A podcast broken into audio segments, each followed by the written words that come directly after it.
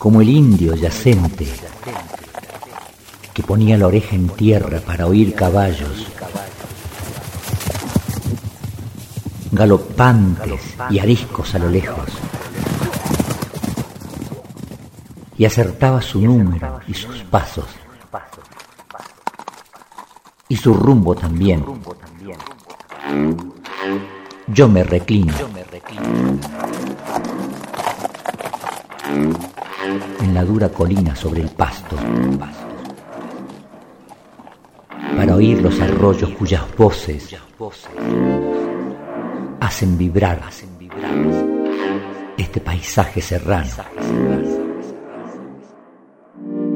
Esto escribió el poeta de Piedra Blanca, Antonio Esteban Agüero.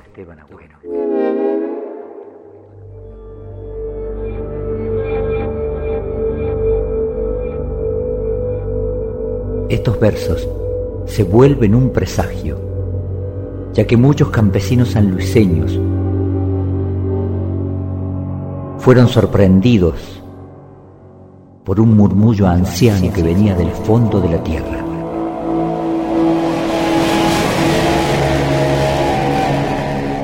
Era una voz gredosa,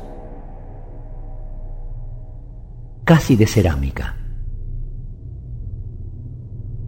Con un tono tan insolente capaz de romper al desierto. Pues su alarido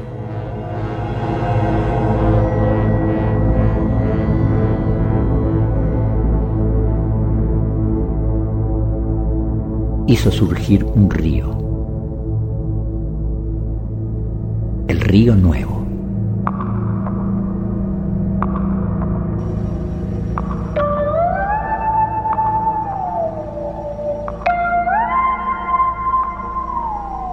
Argentina. 1985. Parece de película, pero es realidad. O quizá realismo mágico.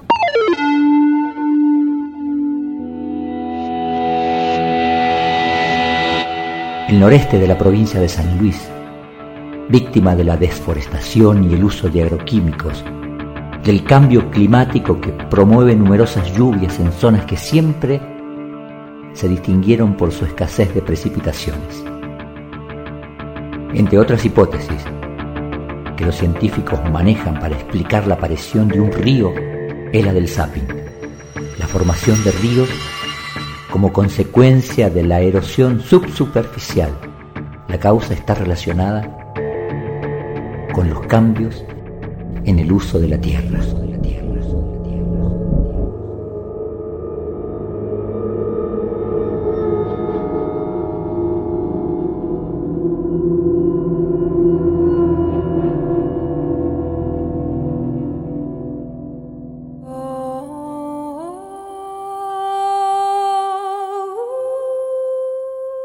Los libros sagrados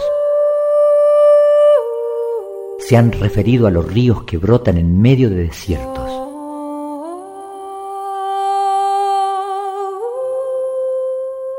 El Génesis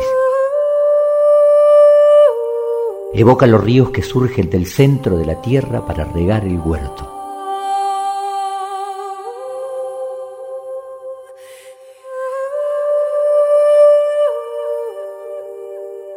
Imaginen todo lo que significó para los antiguos pobladores de esta tierra cuyana, donde interrumpió el nuevo río, este corregidor de paisajes, este héroe de todas las formas de sed, este Moisés que hizo abrir el páramo en dos y avanzó veloz y decididamente, sin tener misericordia por campos, casas, rutas, y dejando sedimentos acumulados durante miles de años en las capas subterráneas que hacen inutilizable al suelo.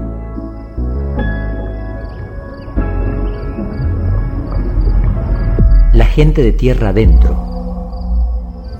que la única orilla que había conocido era la del poniente y la de Dios, de repente deba asumir su identidad de ribereño. Ya no eran hijos del horizonte. De un día para otro se volvieron parientes de un río sin historia. Sus madres y sus padres no habían visto a este río pese a ser de allí.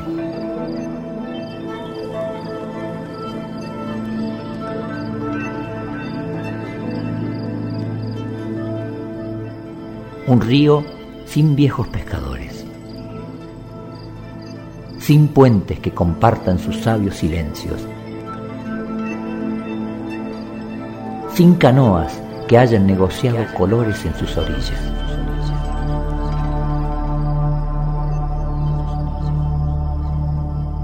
Ningún libro lo mencionaba. Ningún mapa daba cuenta de él.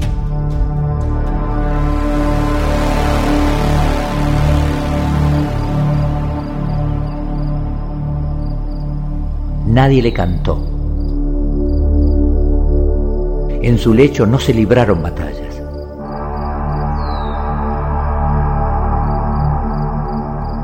Ni en sus aguas nadie despidió a sus muertos ni bautizó a sus hijos.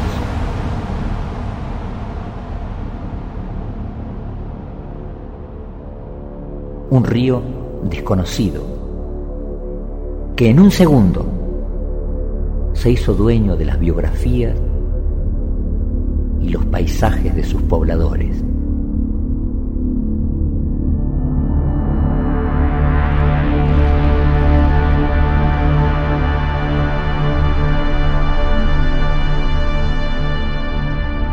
no hubo aviso previo para que algún Noé sanluiseño urdiera un arca y guardara en ella gatos monteses, zorros, pecaríes, guanacos, vizcachas, pumas y venados de las pampas, cardenales, reinamoras, teros, catitas de las sierras y cotorras, ñandúes, halconcitos, águilas, jilgueros, zorzales, calandrias, horneros, cóndores andinos o todo ese paisaje cultural sin río.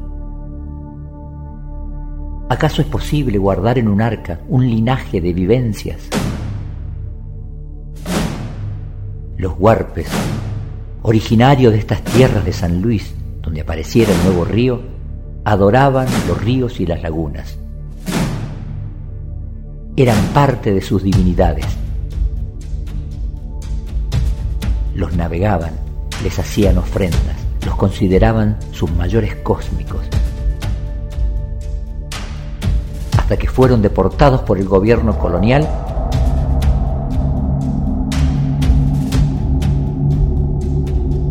y confinados como mano de obra forzada a Santiago de Chile. Esto produjo, entre otras tragedias, la extinción de su lengua, el Ayaentiac.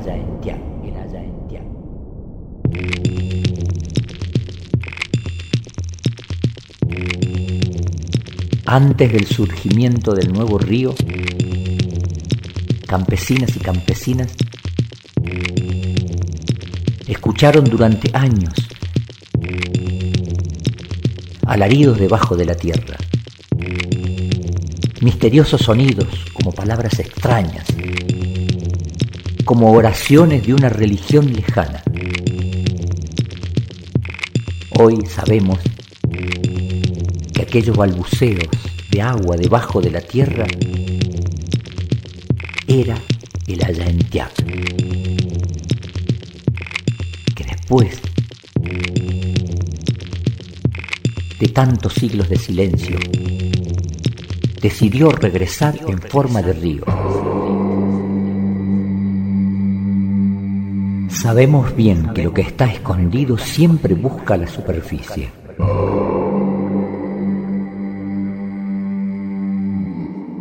vive en lo profundo.